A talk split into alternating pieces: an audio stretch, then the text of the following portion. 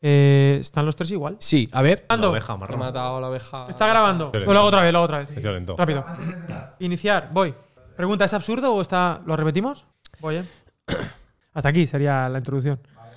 ¿Es absurdo, Andrés? Es absurdísimo. Toma uno. O sea, toma. Vale, que eso lo he aprendido en Argentina, ¿eh? Sí, ¿Qué tal? ¿Cómo Guille, estáis, lo paro el-? Guille, paro el rec y le vuelvo a dar. Muchachos. se pone. Se ponen, fa- fa- se ponen Will Smithis. ¿Hacemos lo de Will Smith o no? Le doy un sopapo. Sí, le- sopapo, la palabra sopapo. Sopapo. La palabra sopapo underrated total. Vale, voy, voy. Ya estaba grabando, espera. Cuando Fray Luis de León salió de la cárcel después de cinco años, fue a la Universidad de Salamanca, eh, alma mater, y al subir a la cátedra, dijo, o sea, se fijó que en primera fila había uno de sus alumnos más aventajados. En primera fila estaba Guillermo Herrero. y, al, y al lado eh, que- a- su, Estaba com- su acompañado. compañero. estaba- tenía un compañero, que es Cristian Roca. Ah, Un compañero. Y al lado una compañera. Jada. Jada. Y. Sabía lo que había pasado, se lo contaron. se lo contaron. Y dijo, ya os, lo- ya os habéis arreglado. Dijo, no, no nos hemos arreglado. Dice, bueno, pues, pues arreglaros. Arreglaros o os doy un sopapo. Dijo Fran Luis de León. Como decíamos ayer. ¿Cuál más absurdo? Ya está, este vale, este bueno, ya está, ya está. tú ya corta cuando te dé la gana. Muy bienvenidos a Academia de la Biblia, donde queremos acercarnos a la Biblia. A nosotros. Y estamos aquí en un día muy especial. Eh, estamos aquí, estoy mirando, estoy viendo los puntitos de la cámara con un capítulo muy esperado, muy esperado, muy esperado. Yo me estoy escuchando un poquito. ¿Me puedes subir el volumen del 1, del 2? El 1, el uno, el volumen de, de mi retorno, de mi retorno. Porque estamos en un capítulo especial. Por fin, ¿dónde está la segunda parte de Hebreos? ¿Dónde está la segunda parte de Hebreos? Y qué mejor persona que los Oscars. Que te vas a llamar así a partir de ahora. Los, Los Oscars. Oscars. ¿Por qué te llaman los Oscars? Porque hace un podcast. Los Oscars nos va a acompañar hoy en este capítulo y quiero que sepas que si estás viendo este capítulo en abierto es, no lo sabes, pero estás pagando una cuota, porque este capítulo es solo para los que pongan cuota de Academia de la Biblia en YouTube. No lo sabes, pero revisa tu banco, hay un pago de algo. 0,49 céntimos porque este capítulo está en oculto solo para los que solo para los premium. Ojo. Así que Oscars, lo primero y principal. Andrés, ¿tú cómo estás? Muy bien. ¿Cómo están las nenas? Muy bien. ¿Cómo está Bonnie? Muy bien. Y. Oscars. ¿Cómo ha ido tu noche? ¿Movidita? ¿Movidita, Oscar? Movidic. Movidita. Movidita. ¿Movidita? Bueno, pues eh, especial nominación, especial nombramiento a Dune, Dune de Denis Villeneuve, peliculón. Sí. Una película muy grande. No ganó a mejor película. La mejor película la ganó una película que no me acuerdo. Pero. eh, ¿Te acuerdas cuál era? ¿No? No. Yo no sé ni me importa. Nadie se porque acuerda- los Oscars. Nadie, Nadie. se acuerda de nada de los Oscar. Muy bien. Como si Hebreos. nos hubiesen dado la torta a nosotros. Para acercarnos a la torta y que la torta se acerque a, nosotros. Bueno, hay un hay un tema en el aire, pero hablando de los Oscars, ¿tú has visto la lista de Schindler? ¿Sí? Na, na, na, Qué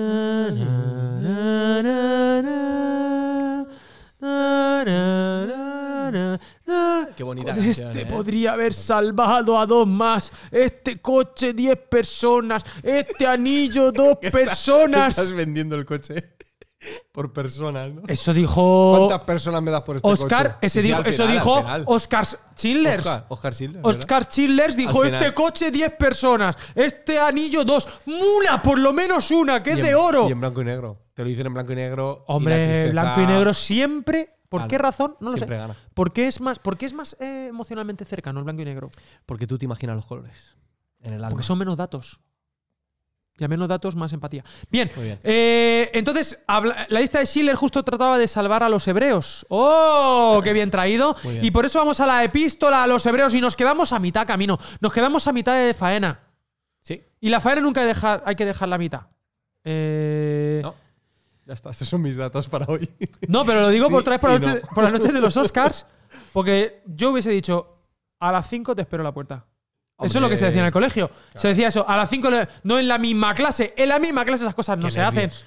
Qué, Qué nerviosismos. Salir a las 5 de la tarde para pegarte. Entonces, noche de los Oscars. Vamos a ir a Hebreos, pero primero es tú cómo estás. Tú eres un errante, has llegado hoy, has venido de tus islas. A- todo es en plural para ti. Oscars, islas. Has venido de tus islas y has venido con tus apuntes de colorines, que ya te veo en tu rollo, con tus colorines, que el rojo significa Dios, el verde significa Satán, el amarillo significa Ra, el Claro. verde Solo significa dioses, ¿no? Osiris. Solo Dios Claro, todos dioses. Ah. Pero has venido con tus apuntes, has venido errante y te quiero preguntar de verdad de corazón tú cómo estás, cómo te va el día, cómo están los nenes y cómo está Valeria, cómo está tu faena. Adelante. Está todo bien. En general, Bien, es Estamos un- repitiendo la misma estamos- pregunta. Viene, estamos- vi- ¿Vienes un está- 6? ¿Es un 6? Seis y medio. ¿6,5? Bien, bien, bien, bien. Bueno, Me bueno. bien, bien, bien. Si vas a la revalida, te ponen un 7. Y vamos a Hechos, y nos quedamos en el capítulo 7 de Hechos, no de Hebreos. Y Hebreos veníamos diciendo que básicamente era la superioridad de Jesús por sobre todo. Súper, súper. Y los primeros capítulos, así, a, a vista de pájaro, a grosso modo, no molestéis conmigo, una cosa os quiero decir. Si alguien se molesta con alguna bromita que haga, por favor, Nos vemos en la puerta del garaje. no, aquí, aquí, delante de las cámaras. Bueno. ¿Vale? No os molestéis conmigo, porque yo soy, yo es que soy muy de bromas. A ver si voy a decir algo que os moleste. Entonces, capítulo 1. Jesús es más que los ángeles. Capítulo 2. Jesús es menos que los ángeles. ¿En qué quedamos? Ay, Ahí. es, ahí hay una, hay una ahí, una, ¿cómo se dice? Una, una ¿Paradoja? paradoja, muy bien, una paradoja irresoluble. El hijo del hombre, el hijo de Dios. Pero es que te vas al capítulo 3, Jesús es más que Moisés. Hola, sois unos vacilones. Los hebreos quieren volver a Moisés, la ley es lo mejor. No, Jesús trasciende la ley. Jesús es más que Moisés. Moisés era uno ahí encargado de la casa, pero el dueño y el sheriff era Jesús, más que Moisés, más que el sábado, más que Josué. Me estoy dejando algo más que qué. Más que todo. Más que todo, más que, el- más que la tierra prometida. La ley. Más que la ley, capítulo 5, empatiza con nosotros el Señor. Mm, advertencia contra la apostasía, cuidado, no te pases. Advertencia, aviso, primer aviso, segundo aviso, tercer aviso. ¿Va a hacer varios avisos este pastor predicador? Cinco. El, el descanso también. Cinco ¿no? avisos. Jesús es más que el descanso. ¿Ves, ¿Ves Andresito como sí? Y luego. y luego, el capítulo 7, Melquisedec, el genio teológico. Oscars, te miro a ti. El genio teológico del autor de Hebreos, porque todo es plural, no es hebreo, es Hebreos, Oscars. El, el genio es que este tipo asocia, ¿no? Asocia a Jesús con el tema del sumo sacerdocio, que es lo que es el punto principal, que es donde vamos a empezar hoy, capítulo 8 de, de Hebreos, que es en esta predicación, es como cuando el pastor dice, oye, si queréis olvidar todo lo que os tengo que decir, pero esto es lo importante, el punto principal, el punto Sí. central, lo leo y aquí te doy a ti mm, mano ancha. Manga ancha, perdón. Es que, claro. Sí, sí, claro. Es que el Es que hay subconsciente no que- perdona. Es que a lo mejor hay que decir a la gente que. eh, Esto hoy- está siendo hoy- grabado. Hoy es domingo. Venimos después de predicar. Claro, Yo he predicado las 4 y 8.14. algo de la tarde. Llevamos dos o tres cafés. Claro, Yo estoy cansado. Hemos dormido poquete. Los nenes, las nenas, los ninis. La vida. Los ninis. Capítulo 8, versículo 1. El resumen de todo el punto principal. Lo leo y Léelo. le doy- Ahora bien, el punto principal de lo que venimos diciendo es que tenemos tal sumo sacerdote, el cual se sentó a la diestra del trono de la majestad en los cielos. Él es ministro del santuario y de aquel verdadero tabernáculo que levantó el Señor y no el hombre. Este es el punto principal. Jesús, sumo sacerdote. Oscar, ¿qué no tienes que decir de esta idea central de aparentemente toda la epístola? Bueno, desde el capítulo 8 en adelante Mm. hay como que el lenguaje del antiguo pacto Sí. como que to- cobra más protagonismo. Sí. Entonces está, se está hablando todo el rato del... de- se va a empezar a hablar de pacto ahí a partir de mitad del capítulo 8. Sí. La palabra va a aparecer muchísimo, texto de Jeremías 31, Mm. etcétera. Entonces todo el rato hay como una, un- una expresión de el antiguo y el nuevo, eh, pacto, tabernáculo, el tabernáculo de antes, el verdadero tabernáculo, ministro de las cosas de antes, ministro de las cosas de ahora. Incluso se habla de, los ritos y las reglas, o sea, de los sacrificios de antes, el sacrificio, o sea, hay como un contraste. Y el autor va saltando todo el tiempo entre lo que es eh, rupturista, lo que es, antes era así y hay una ruptura y ahora es nuevo, Ujú, ujú. y también con algunas cosas que son continuistas, o sea, que son una cosa es espejo de la otra, de tipo y antitipo, ¿no? O sea, sacrificio, sacrificio, hay, un, hay una continuidad, aunque el sacrificio es diferente y tiene un valor diferente, rupturismo. O sea, es el juego un poquito de los capítulos 8, 9, 10. Vale, ¿y cuáles son los, los, los, los, los, los- que compara? ¿Cuáles son esos tipos antitipos que compara? Tenemos el sumo sacerdote del antiguo pacto y este nuevo que es para siempre, según los de Melquisedec, porque los, de, los de antes se morían y había que ir recambiándolos, como cuando uno. Las ruedas, por ejemplo, el coche. Cuando hablamos de tipo y antitipo. ¿Eso qué significa? ¿Oscar? Exacto, es importante. Sí, no sé porque si lo aquí- dijisteis en Hebreos 1, en la primera parte. Igual no lo contamos. Igual ni me acuerdo. Pues ¿Qué cenaste ayer? un- No te acuerdas. Pues eso, que os acordad de lo que. Adelante. Antipo y antitipo. un- el tipo es eh, aquello que en el Antiguo Testamento tiene un- una, una significación. Por ejemplo, se sacrifica un cordero inocente, ¿no? En sí mismo tiene una explicación y tiene un valor en el momento, en el Antiguo Pacto. Luego llega el antitipo, el Cordero de Dios, que tú entiendes su significado de forma más plena, porque ya conoces el Claro. valor del- de lo primero, pero esto adquiere un nuevo valor y lo hace a la luz de- de- del, del tipo, ¿no? Tipo y antitipo. ¿no? Vale. Es como cosas que... re- y hay una larga lista, hay un veintitantos en el que están reconocidos por la propia escritura y otros tantos que se discuten si son o no son, etcétera. Vale. Pues mira, y estos tres capítulos, como muy bien ha indicado Oscars, el 8, el 9 y el 10, son como un conjunto de, de- de estas imágenes del Antiguo Testamento que hacen brillar más a Jesús. ¿Qué os parece si entonces vamos entrando en materia y nos vamos allá al desierto como errantes y vamos a ver qué es lo que había ahí y de qué manera habla eso de quién es Jesús? Porque a mí reconozco que estos tres capítulos son de mis favoritos de Hebreos. O sea, es, me parece de los más evocadores, muy dune, muy dune, muy dune. Y, y que me dicen cosas muy bonitas de Jesús, porque claro, capítulo 8 comienza diciendo que él es el sumo sacerdote, ya, ya hablamos de eso eh, en el capítulo que está en abierto, no en este que está cerrado, que si lo has pagado lo estás viendo. Eh, pero es el sumo sacerdote, y claro, la función del sumo sacerdote era ser, pues eso, representante de Dios delante de los hombres y de representante de los hombres delante de Dios. Pero él tenía un sacrificio. Pero lo sorprendente de esto es que en el capítulo 9, eh, Versículo 12 dice, y no por sangre de machos cabríos ni de becerros, sino por su propia sangre. O sea que eh, Jesús, en este tipo antitipo, no solamente es el sumo sacerdote, sino que también es el sacrificio. Pero es que no solamente es eso, sino que un pe- un poquito más adelante, ahí en el 15, cuando dice que Cristo es mediador de un nuevo pacto, donde dice que... mm, que es el, el sacrificio, capítulo 9, versículo 26, se presentó una vez para siempre por el sacrificio de sí mismo para quitar de en medio el pecado. Eh, me salto al de antes, el 22, sin derramamiento de sangre no hay remisión de pecados. Pero es que no solamente es el sacrificio y solamente el sumo sacerdote, sino que parece ser que también Jesús es el, el tabernáculo. Es el lugar de encuentro con Dios. O sea, Él es el lugar. Todos los papeles en la película, ¿no? Todos los papeletas. Entonces, a mí hay, hay una- hay un trabajo aquí de síntesis de este predicador que me alucina. Es como si eh, le da la vuelta a la tortilla y es como si el Antiguo Testamento, que era tan, oh, el Antiguo Testamento, qué increíble, y era la tentación de esta gente, no, volvamos al judaísmo o volvamos a- no nos sale a cuenta tener a Jesús. Y este predicador dice, no, no, es que resulta que todos estos tipos tienen cumplimiento en Jesús. Es como que esto era explicarle a los niños de manera sencilla el misterio más increíble. O sea, esto era sombra, creo que es lo que dice el texto, Sí. de, de- de lo que proyectaba la verdadera luz. Era como intentar, exacto, era como intentar explicar por partes el misterio del proyecto de Dios que era, era el proyecto eterno de Dios. Es decir, que Dios mismo eh, iba a ser el sumo sacerdote, iba a ser el que se iba a sacrificar e iba a ser el lugar de encuentro con Dios. O sea, Jesús es el lugar de encuentro con Dios, es el tabernáculo, es el lugar santísimo. Dice, cuando más adelante dice que abrió el velo, mira, el versículo 20, el capítulo 10, porque es la misma sección, dice, si queréis el 19. Así que hermanos, tenemos libertad o valor, valentía, para entrar en el lugar santísimo por la sangre de Jesús. Aquí parece que Jesús solo es el sacrificio, pero dice, por el camino nuevo y vivo que Él nos abrió a través del velo, esto es, de su carne. O sea, que el propio cuerpo físico de, de Jesús es el lugar de acceso a Dios. No sé si me estoy haciendo entender. Es decir, que el, el- el camino para llegar a Dios es Jesús. El único. Algo que, que me, Onda. me mola mucho de, de esto, lo mencionabas en el versículo 5 del capítulo 8, cuando Sí. dice lo de sombra. eh, bueno, en esta versión dice, pero estos sacerdotes celebran un culto que es únicamente sombra y figura Sí, de las realidades celestiales. sí, Y ahí, eh, o sea, solemos coger las metáforas sí. y parece que mm, significan menos o son menos importantes por el hecho de ser metáforas.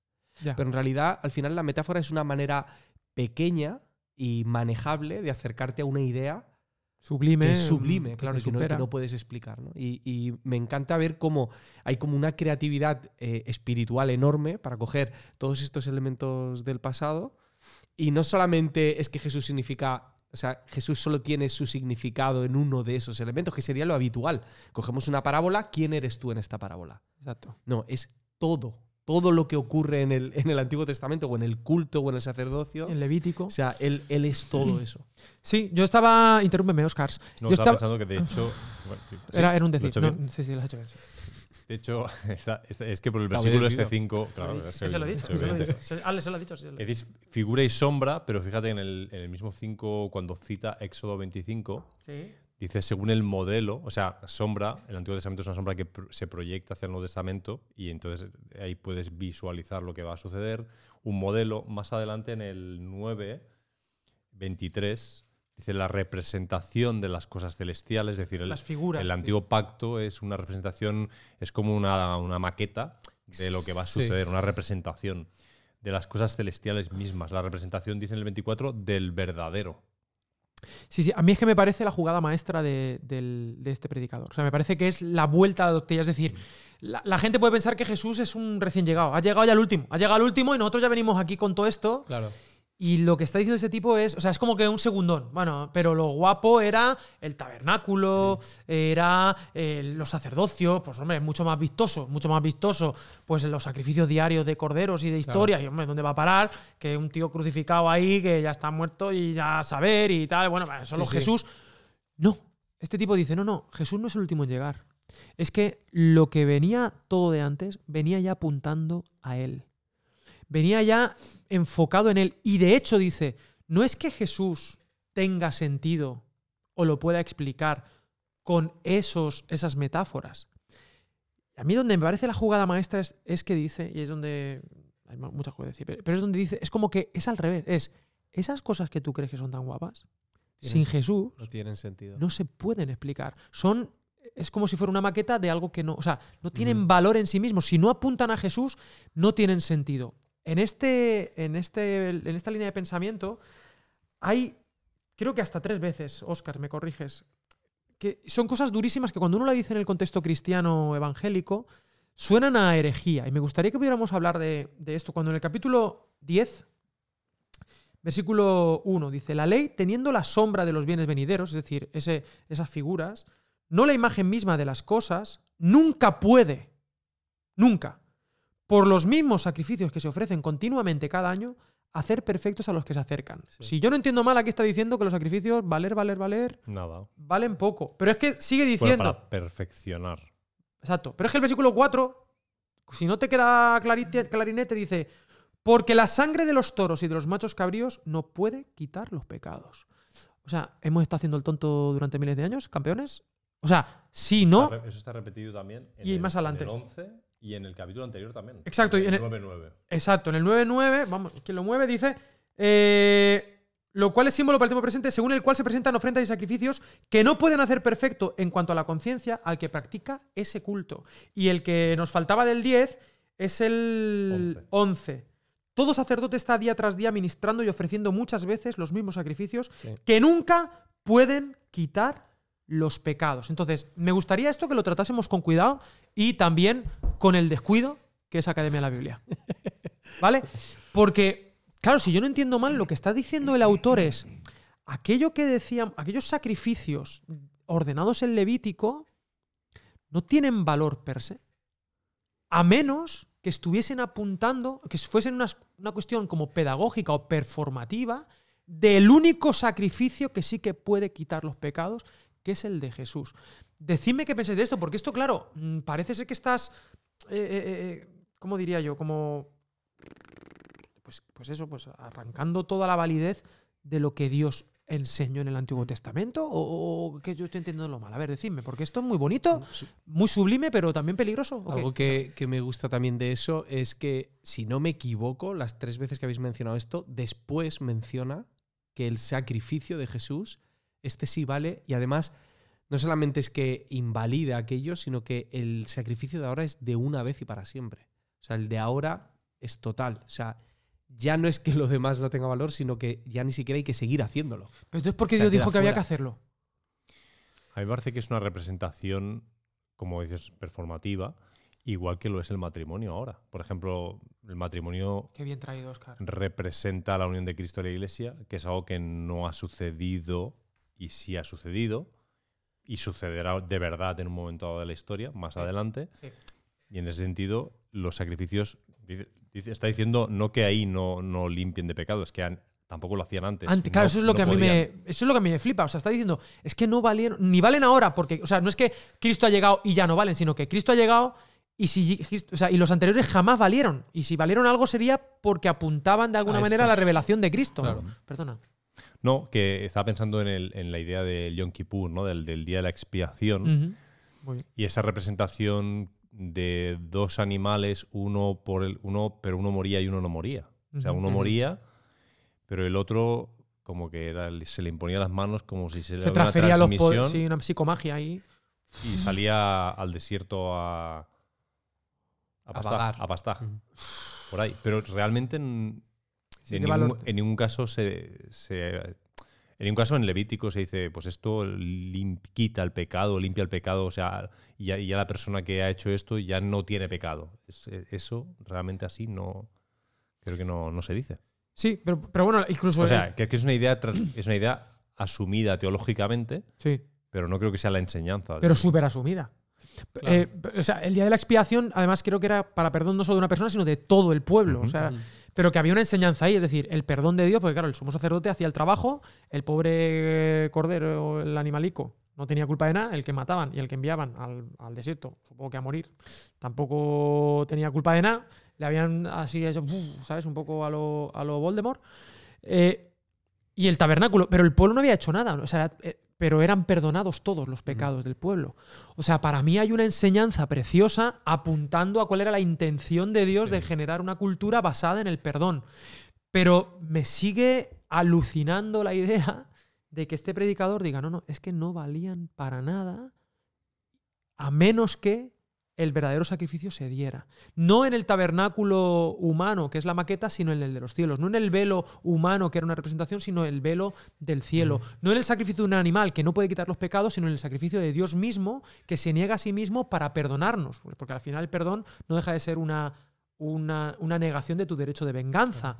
Y el sumo sacerdote, no hay ningún ser humano que sea capaz de interceder entre Dios y los hombres en realidad. Son también imágenes del único que puede hacerlo, que es Dios mismo hecho hombre. O sea, a mí me parece de una síntesis y de una belleza que es que no, no, no te la acabas. Estos tres capítulos, ya te digo, para mí son como mis, mis favoritos porque es que además me dan una brújula para volver al Antiguo Testamento. Es decir, Hebreos, eh, siempre se ha dicho, Hebreos es la carta más compleja porque hay que tener mucho conocimiento del Antiguo Testamento o hay que saber algo del Antiguo Testamento para luego ir a- aquí a Hebreos y disfrutarlo. Pero yo creo que también el camino es de vuelta. revés, es decir, ¿no? cuando uno conoce a Jesús y estas eh, ideas que el autor de Hebreos te da, vuelves al Antiguo Testamento con otros ojos, con, Mm. un- con ojos de cumplimiento. Decir, vale, yo sé que esta parte de aquí, pero el todo es desde, desde Cristo. ¿Alguna idea sobre estas cositas? Y estaba recordando cuando hablabas de esto del pecado, del 9.13, Sí. eh, que dice, eh, si la sangre de los machos cabríos y de los toros y la ceniza de la becerra rociada por los inmundos santifica Sí, para la purificación de la carne, sí.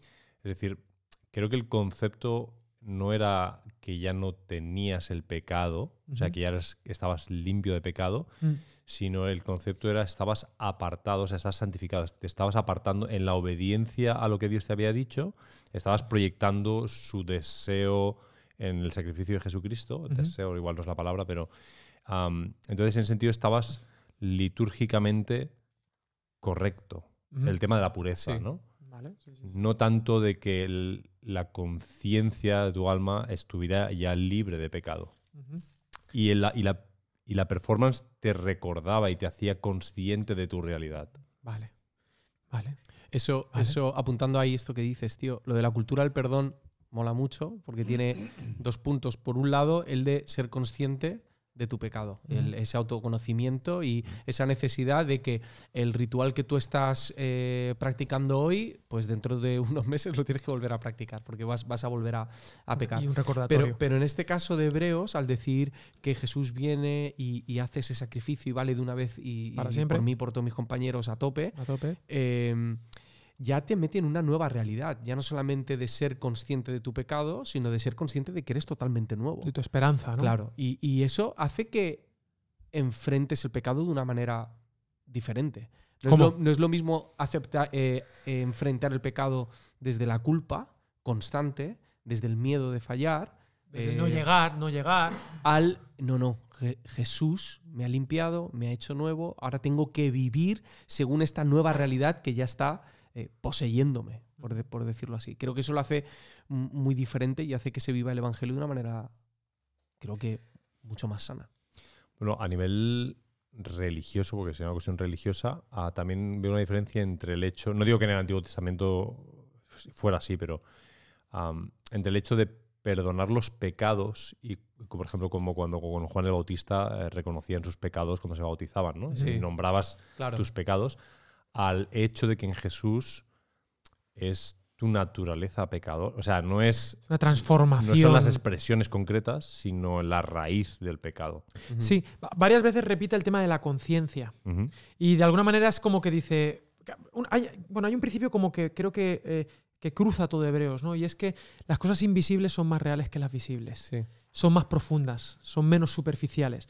Estos sacrificios, al ser un performance, no dejaban de ser símbolos externos, pero que no terminaban de transformar la conciencia. En cambio, el sacrificio de Cristo sí, sí es capaz de hacerlo. ¿no? Y, bueno, por intentar hacer conexiones culturales para que la gente no se flipe aquí teológicamente, pero claro, ¿qué me importa a mí? Si yo no tengo problemas con esto del sacrificio, creo que es más, menos tal Esto no es para mí. esto no es para mí, ¿no? Pero ah, para mí también hay, un- hay una revolución teológica, obviamente en el Nuevo Testamento, pero que mm, creo que queda muy clara en Hebreos. Y, y permitidme explicar el concepto de Axis Mundi. No sé si alguna vez lo he explicado en. en- Yo no he explicado nunca el concepto de Axis no Mundi. a mí no. Bueno, pues lo habla. Perdón. Eh, axis, eje. Mundi, mapa, mundi, del mundo. Axis mundi, el eje del mundo.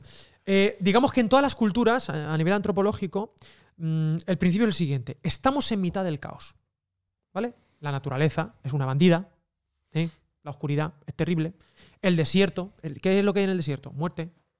mm, Demonios Certidumbre. diablos, certidumbre, caos. Estamos en el caos. En el principio, creo que la ciudad está desordenada y vacía. Caos. Toda cultura se cree rodeada de caos. Pero en el centro de esa cultura hay un axis mundi, que es, en la antigüedad, un lugar sagrado del que emana el orden, del que emana la cultura, el cultivo. O sea, estoy en medio de la naturaleza, pero yo puedo cultivar algo, puedo poner orden en el caos para generar una cultura que proteja, que me proteja del El caos. Por ejemplo, ¿habéis visto Avatar? Sí. Mira. ¿Eh? Muy bien. ¿Has visto? Vamos, tío. Claro, es que en los 90 tu vida era diferente. Oscar Pérez salió. Navi. Oscar Pérez salió de la facultad un día y se topó con Avatar y la vio y le gustó. ¿De qué año es Avatar? Pues Guille, de los Oscars. Experto en, Guille, en James, Bitcoin. James Cameron, ¿no? búscalo. busca- de James- ¡Uf! James Cameron. Estás, sol- estás- estás soltadísimo. Entonces, no me distraigáis. Estoy con el Axis Mundi. En esa, en esa luna, la luna llamada eh, Pandora, todo es muy simbólico. En la luna, ¿qué es Pandora? Este pueblo, ¿eh? 2009 tenía razón Guillén. San Pedro, el producer. The producer of Academy of the Bible. ¿Eh? Right Now Media, ¿qué te piensas? Que no sabemos nosotros nada. Ah. Buah, tira, tira millas. Total, ese, la tribu esa, ¿cuál es su Axis Mundi? El árbol sagrado. Ese árbol es el árbol de la vida. En toda cultura hay un Axis Mundi. Desconecta. Exacto, tú, los caldeos, Babel, Babilonia, ese era su Axis Mundi. El- la torre de Babel eh, iba a ser su. De ahí se da el nombre y todo. Y aunque seamos esparcidos, tendremos un centro. Era un árbol sagrado. Hay tribus, eh, eh, tribus indígenas, ya no se dice. Tribus. Que si alguien se molesta, eh, no sé qué. Urbanas. Cuidado. Tienen su Axis Mundi. Y entonces tenían un árbol. Por ejemplo, Roma. ¿Cuál es el Axis? Ya lo he dicho. Los romanos, ¿cuál es el Axis Mundi? La ciudad eterna, Roma.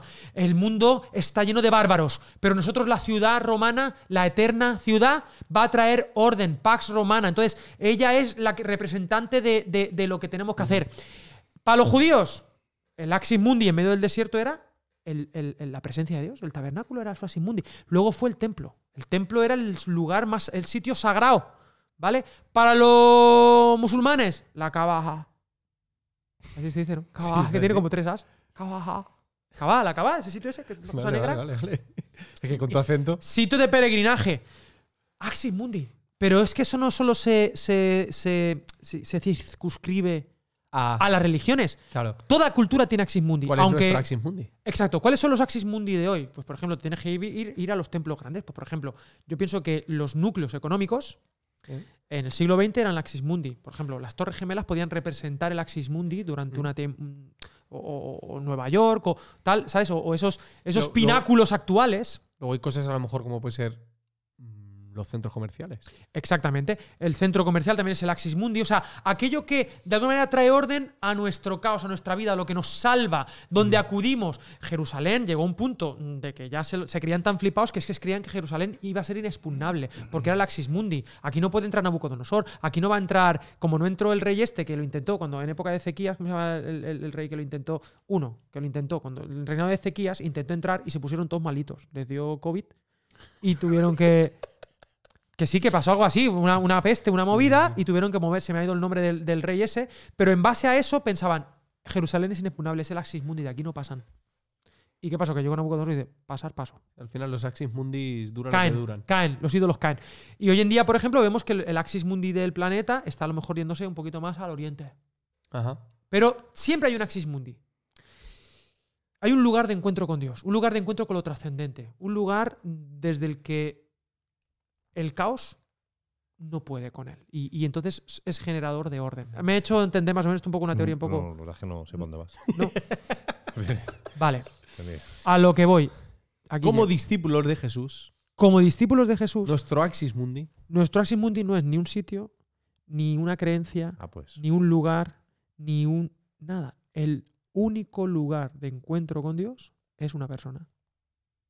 Es Jesús. Solo hay un axis universi. Cosmi-. Cosmi. cosmi. Claro. Solo hay un lugar, solo hay un sitio en todo el universo desde el que podemos conectar con el orden de Dios. A través de Jesús. Jesús. Eso es lo que está diciendo esto. O sea, déjate de asismundis, de tabernáculos y de tal. La, la- la Biblia, si, Esa es la fe. si lo cristiana. leemos desde esa perspectiva, Ya me hasta la narrativa bíblica es un, Faltaba el remate, faltaba el remate. Sí, sí, un sí. intento constante de encontrar Axis Mundis. Totalmente, siempre. Todo el rato. Diferentes, ya sean a nivel religiosos, económicos, de poder, militares, hasta que llega Jesús. Exacto. Pero en un sentido sería casi un lenguaje de, de idolatría, ¿no? La Axis Mundi para cada cultura sería como la idolatría de cada cultura, la idolatría del, del- donde está el corazón de cada cultura. Exacto. Sí, Desde es muy enmascarado ¿no? en, el- en la seguridad. O sea, Correcto. No, no es que haya una conciencia de idolatría. Por ejemplo, ibas a decir Sí. que en, en el, en la- actualmente el bienestar es, es un es el axis- axis es un Axis mundi. Mundi de nuestra cultura occidental. Bueno, es- eh, fijaros las palabras que bonitas, ¿no? La cultura, su origen es el culto. ¿Cuál es el culto que genera la cultura? Entonces, el, bienes, el culto al bienestar es el axis mundi. El culto al, al dinero, por La ejemplo, estética. a la estética, el culto a un lugar, a una. Sí, La a a patria. una idea. A la, la patria es tu axis mundi, exacto. A La, la- la Roma imperial, por ejemplo, era el axis mundi donde ponían su fe, ese patriotismo enfermizo. Bueno, pues la gran revolución, el nuevo pacto eh, que, que viene a plantear aquí Hebreos es: no, no, señores, Jesús es el lugar de encuentro con Dios. Es, es desde donde, donde podemos poner ese orden, ese nuevo, ese nuevo pacto, ese nuevo modelo de vida, esa nueva cultura. Una cultura que gira en torno a algo nuevo. Hablabas de rupturista y continuista, algo Mm. nuevo que es Jesús, pero algo que no es nuevo, porque ya en el Antiguo Testamento estábamos hablando de el perdón. Es lo que dio sentido a lo que ya hubo. Exactamente, pero que ya iba hacia allí, ya Dios estaba dando, diciendo como pasito a pasito, como educando a un niño pequeñito, al ser humano, como, pero en realidad el axis mundi es mi perdón. Y el perdón de Dios se encarna, el perdón es Jesús de Eso me Nazaret. recuerda un poco al argumento de Pablo cuando dice eh, que la promesa es anterior a la ley. Exacto, qué bueno. Entonces, que estamos viendo como que Jesús es posterior al antiguo pacto. ¿Eso lo dijo y- Pablo? Sí, en, en una carta. Una de Aquí sus en Pablo. En unas cartas. Menudo era Pablo. En esta no. En esta Pablo no, No. lo dijo. No. Muy Que yo sepa. A lo mejor no dijo nada en esta. A lo mejor no incluso, incluso, incluso. Yo creo que sí algo dijo, esa- ¿eh? Ese giro, ese giro de, bueno, Jesús está antes que Melquisedec, no Melquisedec antes que Jesús. Eso es. Sí, me como, como la promesa el- está antes que la ley y por eso la ley solo tiene sentido explicada como un añadido a la promesa. Ay, Es que esto es Gálatas, Es que esto es para flipar. ¿Sabéis que prueba la hoja de coca? Te morías de ganas, ¿eh? Por decirlo. Es que eh, digo, Hace años ya me trajiste caramelo de, de, de, De algo. coca, de no, Perú pero es que está, no, pero lo digo porque me parece sublime. O sea, esto es muy volado, tío. Muy volado. Es muy Y, cu- y cuando, ¿no? y cuando uno está muy alto, porque está a asociación. 4.500 metros, está- te mueres. Es donde has visto esto, ¿no? Ahí a, cuatro- a 4.500 metros ha dicho, Claro. ahora He dicho, ahora ¡eh! ¡He llegado al Axis! he entendido ¡A el la Dios. Simundi! No, es una cosa muy natural, muy buena que toman lo- la gente de, de allí, de las montañas, y se la ponen aquí y tal. Pero quiero decirte que esto es muy sublime, es muy alto, muy alto, muy alto. Y yo creo que es que estábamos como que teníamos que ir pillando oxígeno poquito a poco e ir subiendo. Yo veo como este proceso, y claro, esta idea es que es. Eso es darle la vuelta a la tortilla. Es, Es, es darle la vuelta. A Jesús primero. Exactamente, Jesus first. Y, De hecho, de sí. hecho el lenguaje, por cierto, el lenguaje de la, de la carta, Menos mal que estás aquí, Oscar. o de lo- es, por ejemplo, en el capítulo 8 se vuelve a ver esto. A ver. Claro, Jesús es más que, Jesús es más que, el capítulo 8, versículo 6, por ejemplo, Mm. ministerio superior, Superior. mejor pacto, Pacto. mejores promesas. Es decir, que es, es la comprensión de que hay algo que es mejor que lo que teníamos. Sí. Lo que teníamos señalaba algo que era mejor, que todavía no había sido revelado. Ahora ha sido revelado y podemos entender que es mejor y que ya estaba antes, en verdad. Tiene que ser duro para los que escuchan esto Sí. por primera vez. Personas que, Meterte que, en la piel de esta generación. que- que para ellos. eh, para ellos no solamente eran metáforas, para ellos tenía un significado todo lo que hacían en sí mismo y era lo máximo. Y de Y repente. se detona esto, desde claro, dentro. y de repente llega y dice: No, no, no, esto era solo un aviso. Como que te dijeran que todo lo que ibas haciendo toda tu vida todo estaba, lo que llevas. estaba mal. sí. Y y no sé si abrir el melón, eh, perdonadme, pero ¿y si, y si veo ¿No que. ¿Está abierto aún? No, no, no, no. Una sandía, digamos. Lo que voy a decir ahora es: si vemos que no llegamos a ningún lado, lo editamos, ¿vale, Guille? Como siempre hemos hecho, esas cosas que no tal. Pero permitidme, porque claro, en el capítulo 9 quiero avanzar, pero en real- en realidad esto es como que hay mucha mandanga. Luego ya en el 11 también hay mucha mandanga, pero me parece que es un poquito Bueno, más amable. en tres horas. Oscars. Oscar Myers. Mira. Y, y esto, va, esto le va a interesar mucho a, a, a personas liberals. purple. Y es lo siguiente, claro, porque aquí está estamos hablando todo el tiempo del sacrificio. Voy, voy, voy.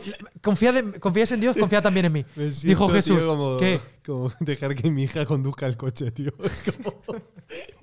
¿Esto para dónde va? Bueno, pero al final, La pequeña o la mayor. la pequeña, la pequeña. O Bonnie. Escucha.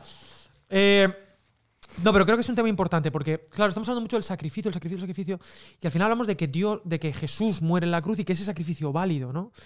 Pero entonces, y, y lo dice, ¿no? Que pues donde hay testador es necesario que conste la muerte del testador, el testamento con la muerte se confirma, capítulo 9, versículo del 18, de donde ni aun el primer pacto fue instituido sin sangre, porque habiendo anunciado Moisés todos los mandamientos, taca, taca, taca, sin derramamiento de sangre no hay remisión. Entonces, Claro, aquí es el punto, ¿vale? Ponte el micrófono bien, que es que me tienes ya, me tienes contenta. Vale.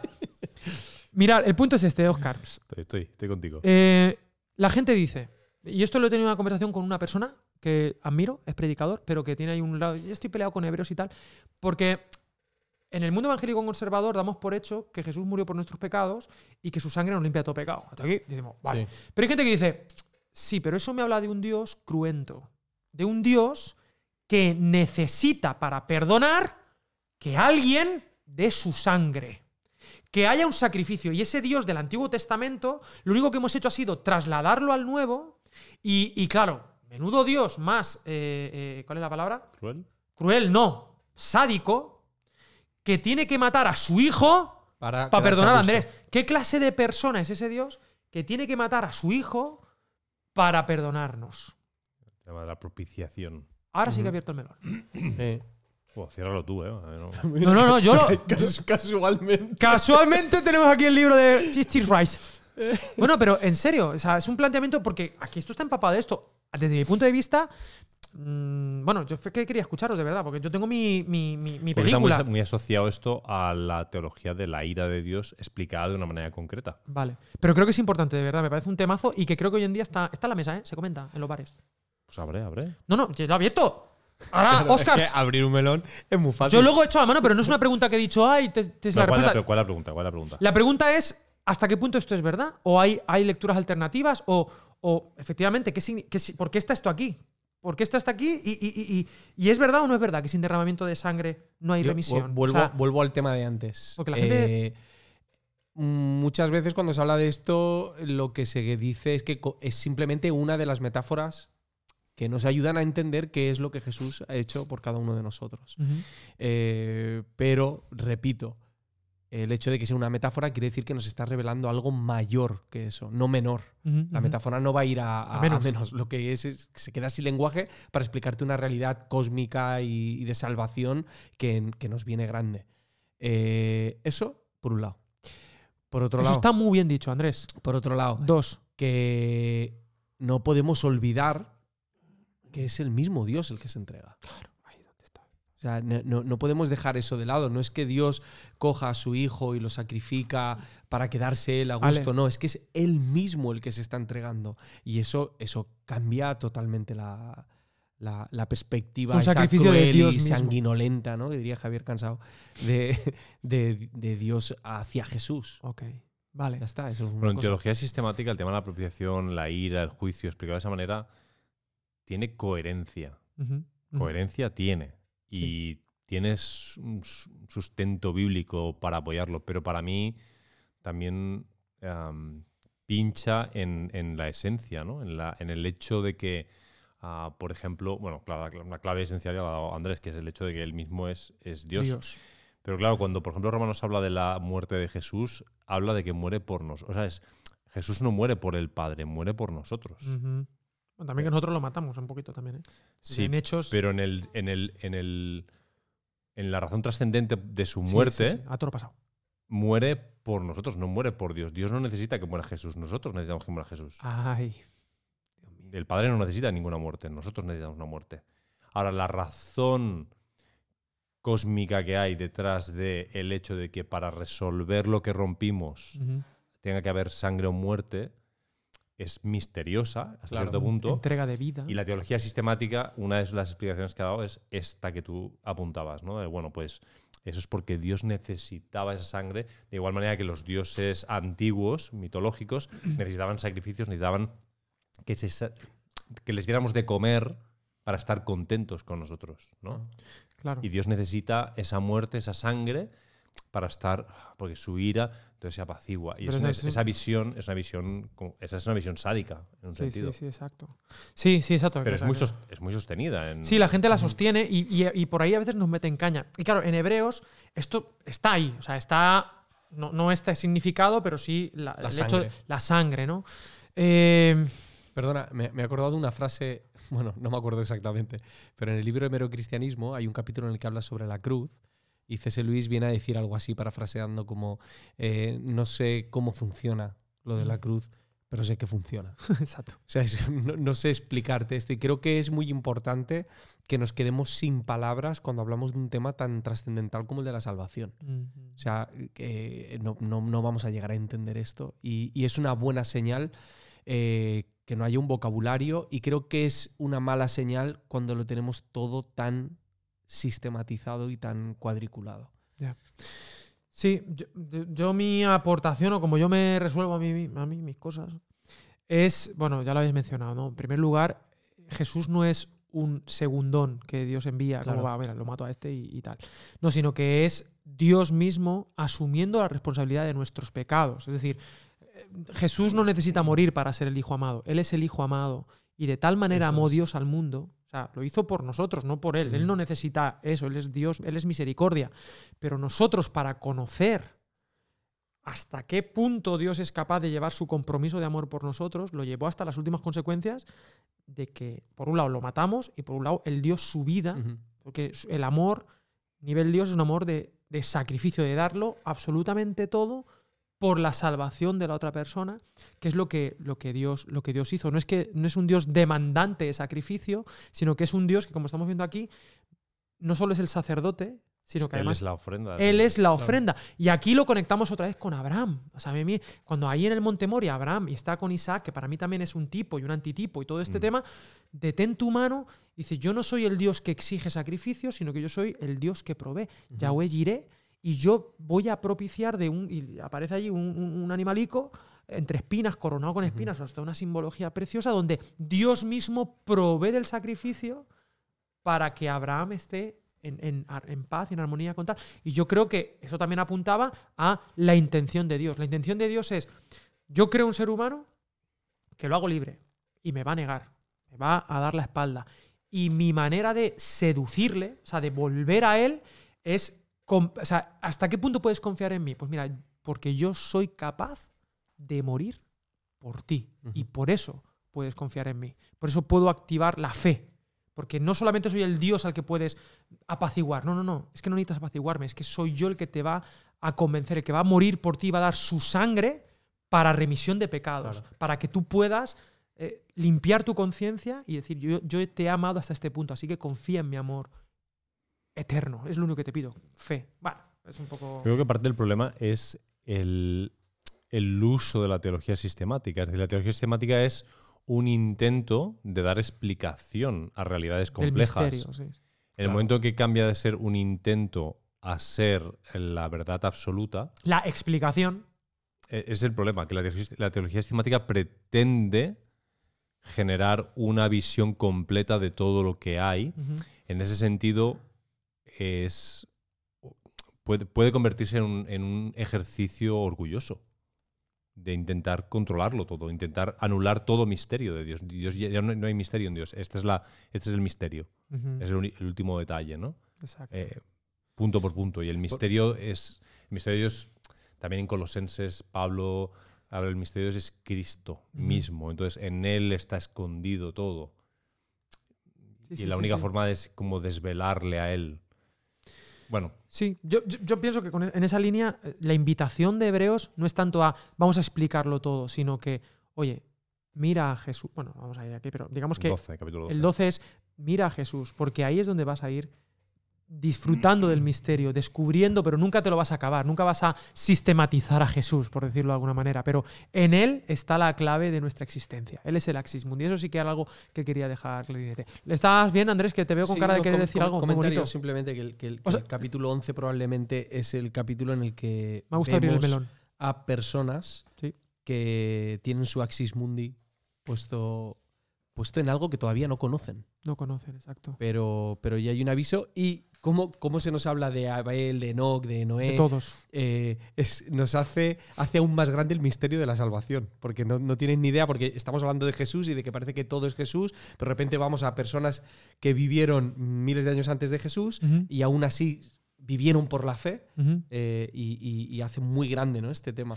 Pues mira, an- antes de ir ya al 11, simplemente deciros que después de esta parte, hacia el final, bueno, a- del capítulo 10, que es digamos que terminar esta sección, nos exhorta a la fidelidad, acerquémonos pues con corazón sincero, en plena certidumbre de fe, como que, oye, podemos acercarnos a ese Sí. lugar santísimo, de ese velo que es Cristo, que Él abrió el velo por nosotros y tal. Y viene el versículo famoso, considerémonos unos a otros para estimularnos al amor, a las buenas obras, no dejando de congregarnos como algunos tienen por costumbre, ahí por hábito, dicen otros, ¿eh? sino exhortándonos y tanto más cuanto veis que aquel día se acerca. Es como un toque pastoral aquí. Y hacia el final, por, por seguir, habla de la advertencia esta. Si pecamos voluntariamente, cuidado porque la sangre, porque tiene mayor castigo. Versículo 29, pensáis que merecerá el que pisotee, pisotee al Hijo de Dios y tenga por inmunda la sangre del pacto en la cual fue santificado. Tiki, tiki, tiki, tiki. Entonces, eh, una idea aquí, porque estos, estos pasajes son probablemente, eh, las advertencias de Hebreos son probablemente, no sé si estás de acuerdo, Oscar, las, como las advertencias, como los textos más duros. O sea, están las revelaciones más sublimes, pero los textos más duros de- de- del Nuevo Testamento, como amenazas casi, ¿no? Ahora, en primer lugar, yo. Un matiz. Cuando habla de pisotear la sangre de Jesús, yo justamente lo que creo que está haciendo es cuando no confiamos en lo que. O sea, como que lo que Dios ha hecho no es suficiente. Para mí eso es piso- Es como Sí. decir, no, no, tengo que hacer algo más. Este- hay, algo más que tengo. No, no, no. Claro, porque si el, el único axis mundi que hay, el único lugar de orden es Jesús y solo es confiar en Él, claro, si tú dices a Él no, lo que te espera es el caos. O sea, es que no hay, no- no- no no hay, hay otra... otra- opción. Entonces, pisotear la sangre de Jesús no es que uno tenga un pecadito y tal, que hay mucha gente que es que sea. No, el que peca deliberadamente, tal. Cuidado. Aquí está hablando en el contexto de negar justamente quién es Dios, qué hizo Dios y hasta dónde estuvo Dios dispuesto a llevar su amor. Pero es que en cualquier caso, estas advertencias siempre terminan como con un final feliz, porque dice, porque vosotros habéis medio ah, habéis resistido hasta aquí, traer a la memoria los tiempos pasados y tal, os es necesaria la paciencia para que habiendo hecho la voluntad de Dios obtengáis la promesa. Y versículo 39 termina como en plan positivo. Dice, pero nosotros no somos de los que retroceden para perdición, sino de los que tienen fe para preservación del alma. Es decir, sí que es verdad que la amenacilla está ahí, pero termina siempre como diciendo, pero vosotros nosotros, los que estamos aquí escuchando este texto o estamos escuchando esta homilía, no somos de los que retrocedemos. O sea, es verdad que esto puede pasar. la identidad. Exactamente, reforzando la identidad. ¿Algún apunte a este respecto antes de ir al capítulo 11? hablando hoy que es lo mismo en el capítulo 6. Sí, sí, exacto. Se da, El final de la, de la, advertencia. Que es de las más duras. El 6 es el que más, más problemas ha dado. Pero en cuanto a vosotros, amados, aunque hablamos así, hemos sido persuadidos de cosas mejores que tienen salvación. Es como. Son advertencias, no son condenaciones. Exacto. Y además eh, terminan como con, promesas de bendición a la persona, ¿no? O sea, pero nosotros tal, una, afirmación de la identidad. Y de repente aquí, no es que cambie de tercio, pero venimos al capítulo más conocido de Hebreos, ¿puede ser? O el más pop. El capítulo 11, la galería de los héroes de la fe y tal. Y aquí vemos un repaso. Eh, Teológicamente es un poco más sencillo porque en lugar de anclarse en términos teológicos complejos o en símbolos, son personas y con una idea repetida todo, el tiempo. Por la fe, no sé quién, no sé cuántos. Por la fe, no sé quién, no sé quién. Y luego va desarrollando, tanto hombres como mujeres, por la fe Moisés, como viendo al invisible, ¿verdad? Porque lo mm. invisible es más real que lo visible. Eh, eh, y va hablando de distintos héroes. Y aquí voy a dejar que Oscar desarrolle un poco, que tiene algunas ideas muy bonitas acerca de esto de la fe, de la confianza, no de lo que habían visto, sino de lo que todavía no había llegado, no lo vieron. Eran gente que este mundo no era digno. Ojo, ¿eh? Dice, no eran dignos. Y claro, ¿estos quiénes son? Para los primeros oyentes son sus héroes, son sus referentes. Entonces, Jesús es más. Entonces, si tenemos que Jesús es más, esto es como lo que tú dices siempre, Andesito, de, de eh, el, el, rapero de tu rapero favorito. O el, el. ¿Cómo es? Rapero favorito de tu rapero favorito. Exacto. O tu, el compositor de tu compositor favorito. Mm. Lo que está queriendo decir aquí, eh, mira, no, no. Esta gente es muy top. Pero Jesús es el héroe de tus héroes. O sea, Mm. Eso es lo que está queriendo decir. Jesús es el héroe de tus héroes. No importa quiénes son tus referentes, si Steve Jobs, sí, sí, sí, mm. pero que sepas que Jesús está por encima de ellos. ¿no? Y luego, obviamente, hay todo un desarrollo de la fe y que no alcanzaron aquello. Dinos cosas del 11. Justamente me parece uno de los capítulos peor predicados. Ah, vale, muy bien. Me gusta, me gusta. En la iglesia. Muy bien, muy bien. Porque casi siempre se hace la lectura superficial mm. de estos hombres y mujeres como héroes de la fe. Evidentemente. no tanto, ¿eh? Pero evidentemente tienen. El, capítulo se esfuerza en decir que lo, que lo que tienen es testimonio. Mm. Un buen testimonio. Mm. Que fueron aprobados, martireo, ¿no? Que, fueron mártires. Total. Y, en ese sentido son gente a imitar. En el sentido de que tuvieron, mantuvieron un testimonio de principio a final, a pesar de lo que vieron o no vieron. En el caso de ellos, no vieron. Pero el final, el final del capítulo, que creo es la clave interpretativa del capítulo, es que eh, pues eso, alcanzaron buen testimonio mediante la fe, es decir, creyeron lo que se les había dicho, creyeron en la palabra, confiaron, y esa confianza les llevó a vivir de una manera determinada, aunque no vieron.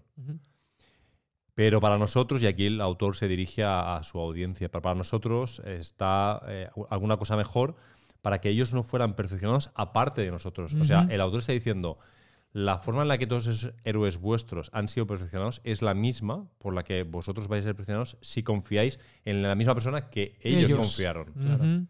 Entonces, brutal. A nivel. Es un genio este tío. ¿eh? Homilético. Sí, cuando lo estaba leyendo esta semana, me parecía un spoken word, ¿sabes? Como, como una declamación poética en la que tú empiezas por la, fe. por la fe, ta, ta, ta, Entonces tú eh, vas increciendo, la gente se va engorilando. La gente... Pensaba que iba a, poner un, saltar un beat aquí que te ibas a poner ahí, ¿eh? no, la gente va. La gente va eh, incluso creyendo que, que ahora van a ser ellos en algún momento los que por la fe eh, van a ser héroes como, como ellos lo son. Pero mola que cuando ya está arriba del todo les dice, pero a pesar de haber sido todos aprobados por Dios en virtud de la fe, ninguno alcanza la promesa. Entonces hay como una... Bajo un juego, sí, hay una, una dinámica eh, artística muy, muy chula.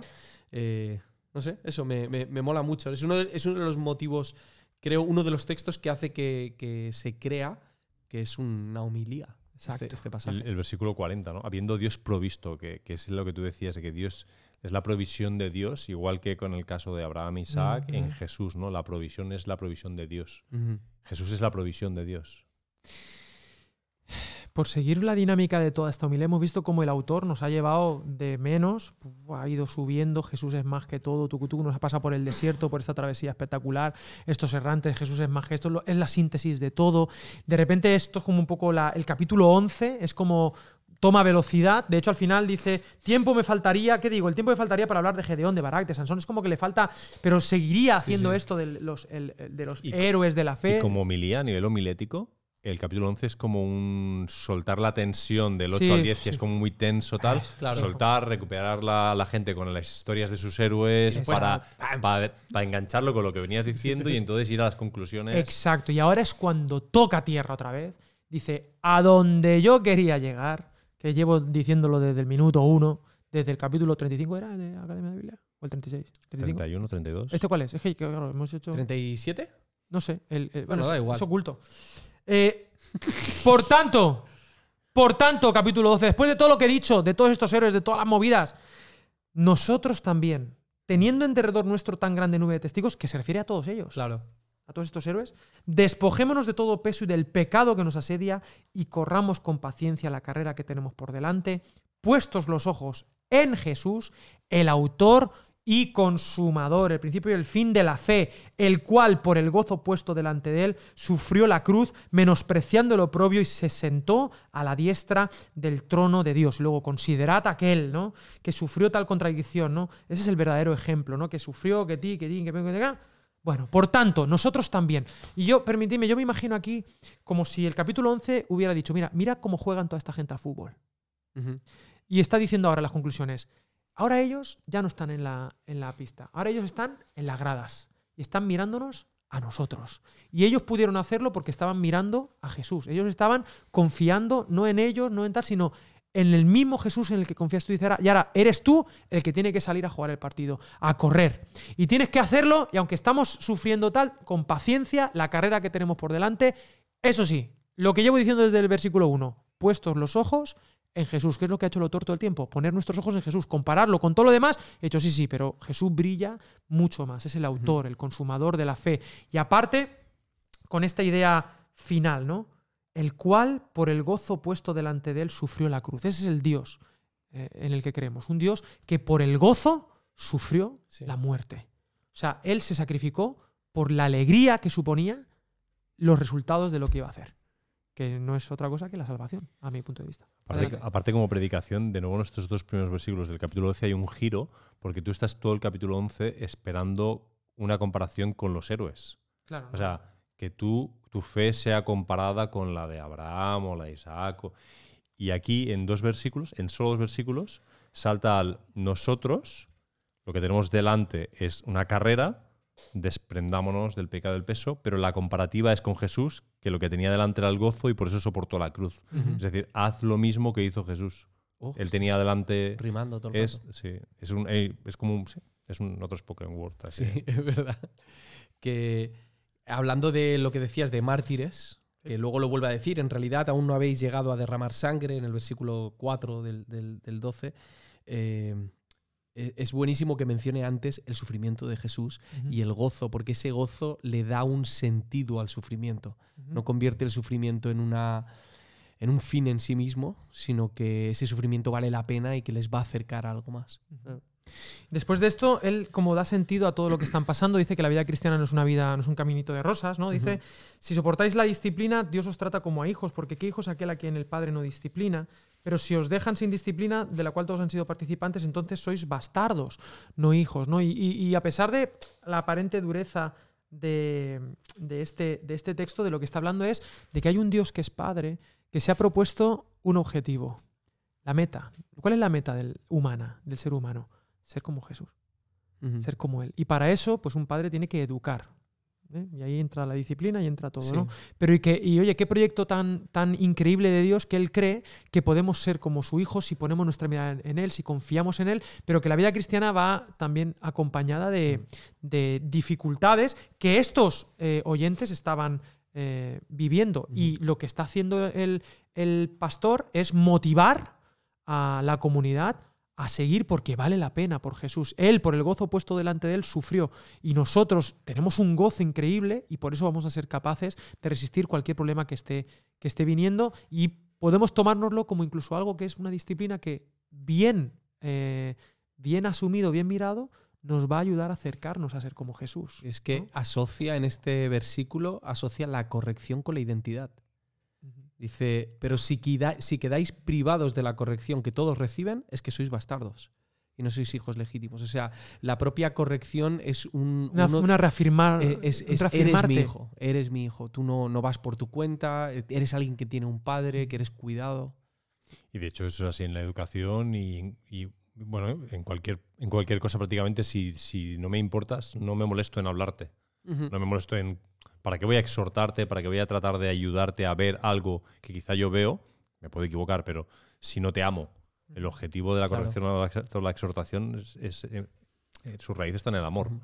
Otra cosa es que sea un- una... Para el hijo la experiencia sea, como dice el versículo 11, que ninguna disciplina al presente parece ser causa de gozo. ¿A qué hijo disfruta de la Claro, corrección? El claro. momento no es aparente disfrute, ¿no? Sí, pero a toro paso le das gracias a Dios Claro. Por la disciplina que te dice tú. Bueno, yo por lo menos, Andrés, tú. Sí, sí, yo, yo se lo decía a Oscar. A mí mi padre me da dos bofetones más y tenía un grado medio por lo menos. Yo me sé de uno que estaría. papá, te quiero. Papá, yo te digo una cosa. Es que últimamente saldo a casos. Entonces. Bueno, y luego después de esto, de la identidad, me gustó mucho eso de la identidad. Me parece. la- en la corrección hay también una reafirmación de la identidad. Eres mi hijo. Y punto. Oye, pero qué bonito. Y, y- y luego viene como la última eh, gran advertencia. eh, pero bueno, ahí dice cositas, ta, ta, ta, pero termina diciendo, así que, versículo 20, porque dice, claro, esto que, esta revelación es mucho más sublime que la del Sinaí. Esta es la del, de la del monte Sión. O sea, está comparando el monte Sinaí de la ley con, el, con Sión, con, el- con la, la- la nueva ciudad, ¿no? la ciudad celestial, que de nuevo lo invisible es más real que lo, lo invisible es más real que lo, que lo visible. Y termina diciendo, así que recibiendo nosotros un reino inconmovible, no un reino movible, no un axis mundi que ¿Lo cambia hoy, mañana. ahora? Estoy ya al final del 12, en el 28. Así que recibiendo nosotros un reino inconmovible, después de todas esas cositas que ha dicho de la, de la- de la última advertencia, tengamos gratitud, que es de lo que se trata. O sea, Dios ha Mm. hecho todo. Tú tienes gratitud. Y mediante ella sirvamos a Dios agradándole con temor y reverencia, porque, porque nuestro Dios es fuego consumidor. ¿Alguna notita antes de este capítulo 12 que queráis reseñar antes de irnos ya al final, al capítulo 13, que son las como los consejitos prácticos de chicos, hay que hacer esto, ¿vale? Curiosamente, hay una palabra ausente en el libro de Hebreos, que es la palabra gracia. Solo aparece en- esta advertencia final un par de veces, en el versículo 15, en el versículo 28. Está prácticamente ausente del resto de, del- de la carta, ¿no? Y me, me- me llama la atención que aquí se trae a, a colación la gracia de Dios. Y esa comparativa ¿no? que decías entre versículo 18 y versículo 22. No os habéis acercado a, sino que os habéis acercado. La, la realidad es que nos hemos acercado a una realidad superior a la realidad de la que creíamos estar cerca. Creíamos estar cerca porque estábamos cerca del templo, porque sacrificábamos, nos creíamos el pueblo de Dios porque hacíamos las cosas que Dios nos dijo que hiciéramos, pero esas cosas solo pretendían hacernos mirar hacia aquello a lo que nos íbamos a acercar, porque se iba a acercar primero a nosotros, es verdad. Que es, que es Jesús el que viene y, en- bueno, en ese sentido, nuestro Dios es fuego consumidor. A veces se ha tomado como, como amenaza. Yo esto lo veo como algo muy bonito. Me da calorcete. Del versículo 18. No os habéis acercado al monte que, os que se podía papar y que ardía en fuego a la oscuridad. Si os acordáis en el monte Sinaí, y ahora vamos al 13 ya para terminar X, eh, eh, eh, fue el pueblo el que no quiso acercarse a Dios. ¿Os acordáis que Dios quería relacionarse con ellos? Pero le tuvieron miedo. Dice, no, no, ves tú, Moisés. Ves tú, Ves tú, sí. que no... Éxodo 19. Y aquí, aquí Dios yo creo que está volviéndonos a invitar. Oye, vente al caloret. Al calorcito mío. Calorcito mío, bueno, es fuego consumidor, que va a consumir aquellas cosas que, ese pecado que te molesta, que te estorba, lo va, lo va a quemar. Y entonces ya terminan como los consejitos ya de, a la comunidad, ¿no? Permanezca el amor fraternal, sed hospitalarios, acordaos de los presos, que vuestro matrimonio refleje, pues eso, la historia de amor eh, cósmica, que no seáis avariciosos, eh, acordaos de los pastores, hay una reseñita del propio, eh, eh, barriendo para casa un poco, acordaos de vuestros pastores, que os hablaron la palabra de Dios. Versículo 8 me encanta, Jesucristo es el mismo ayer, hoy y por los siglos, ¿no? O sea, ahí está la divinidad de Jesús puesta en su máxima exponencia, no ese yo soy invariable. Y no os dejéis llevar de doctrinas diversas y extrañas. No os dejéis llevar de doctrinas diversas y extrañas. ¿Cuántas doctrinas diversas y raras hay por ahí? ¿Y cuál es el, el- el- el- ¿Cómo se llama cuando uno se toma algo para curarse? El medicamento. Placebo, Medicamento. Placebo es lo que te lo tomas, pero no. por. El medicamento para evitar las, las, las, las, las doctrinas diversas y extrañas, raras, dice es mejor afirmar el corazón con la gracia. Mm.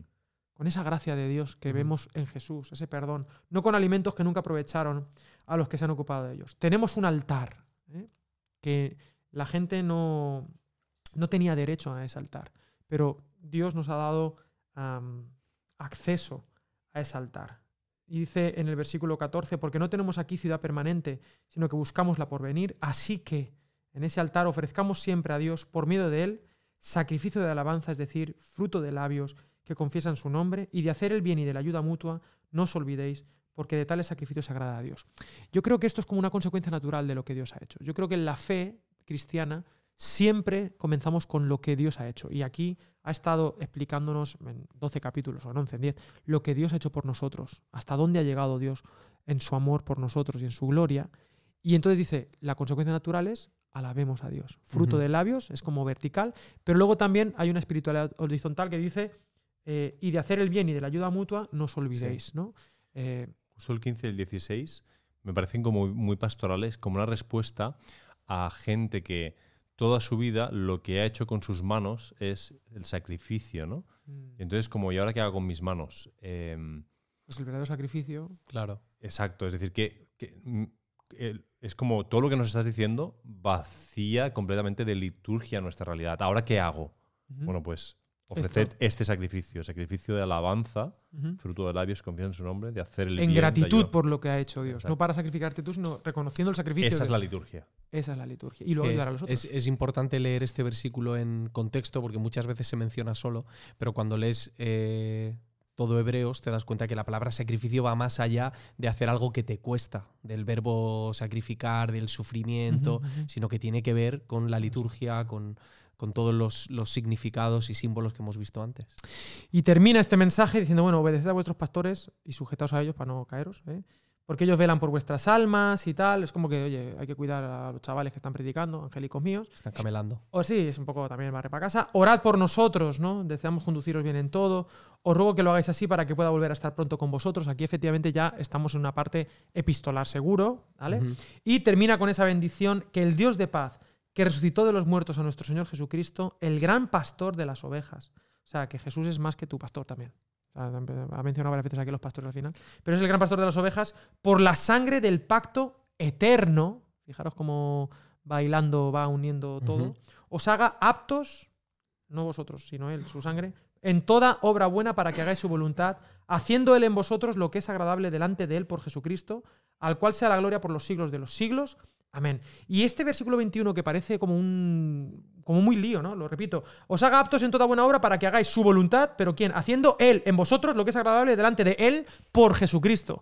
Es como que está diciendo, es para Él, lo haces tú, pero es Él en ti, El hacia allí. O sea, no, no haces nada. déjate, déjate, Déjate hacer, déjate Claro. hacer por mí, déjate hacer por mi ritmo de amor, que ya me encargo yo del sacrificio, del sacerdocio, de llevarte, de traerte, de entrar, de salir, Sí. pero tú disfruta y efectivamente, alábame por esto y sirve a los demás. ¿no? Este sería un poco como la conclusión final y luego, pues que nos anima a que soportemos la palabra de exhortación, pues escrito brevemente y luego al final saludas a todos, que estéis bien, un besito y la gracia sea con todos vosotros. Amén. La gracia sea con Sí. todos vosotros. Amén. Cuatro de seis repeticiones. Conclusiones, conclusiones de esta epístola de Hebreos que creo que ha valido mucho la pena. Yo por lo menos he aprendido dos o tres cosillas muy interesantes, pero al margen de esto mm, es bueno afirmar el corazón con la gracia.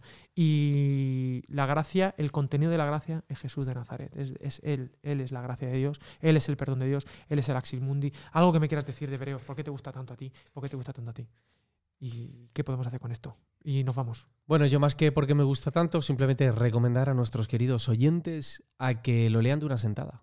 Muy bien. Los 13 capítulos que con, est- con esta, ¿no? con, este, con esta estructura o con este esqueleto que quizá hemos podido facilitar, Y que lo disfruten de una sentada, sí. que podamos ver a Jesús en, en todos estos Ujú. 13 capítulos. Oscar. Bueno, la, teolo- o sea, la cristología de Hebreos para mí es, es como brutal, ¿no? Es como, bueno, Jesús es Dios y esa es el la insistencia, es la frase, pero Dios es Jesús y en él está el- la revelación del misterio que nos ayuda a comprender ya lo que pasó, Mm. que no era como, no era como, o sea, el antiguo pacto no era un pacto diseñado para solucionar los problemas, sino para hacernos conscientes de nuestra incapacidad de solucionar los problemas y guiarnos hacia el único capaz Jesús. de, de dar una respuesta humana y divina. Pues sí, pues gracias. Yo con Hebreos, ya os digo, es mi epístola favorita. Creo que tiene una riqueza teológica incomparable y que es un camino de ida y vuelta. Es decir, te lees Hebreos y vas al Antiguo Testamento y brilla de otra manera, pero luego cuanto más profundizas en el Antiguo Testamento, descubres nuevas claves de Hebreos y como foco central la persona de Jesús. No solamente acercarnos a Jesús desde la palabra, desde nuestra vida, sino que luego Jesús sea mm, lo que fue para este predicador. Jesús fue la persona, la revelación última de Dios que hizo que la palabra tuviera sentido, la vida tuviera sentido. ¿no? Él es el, el Axis Mundi. Y con esto nos, nos vamos. Espero que hayáis disfrutado este capítulo oculto.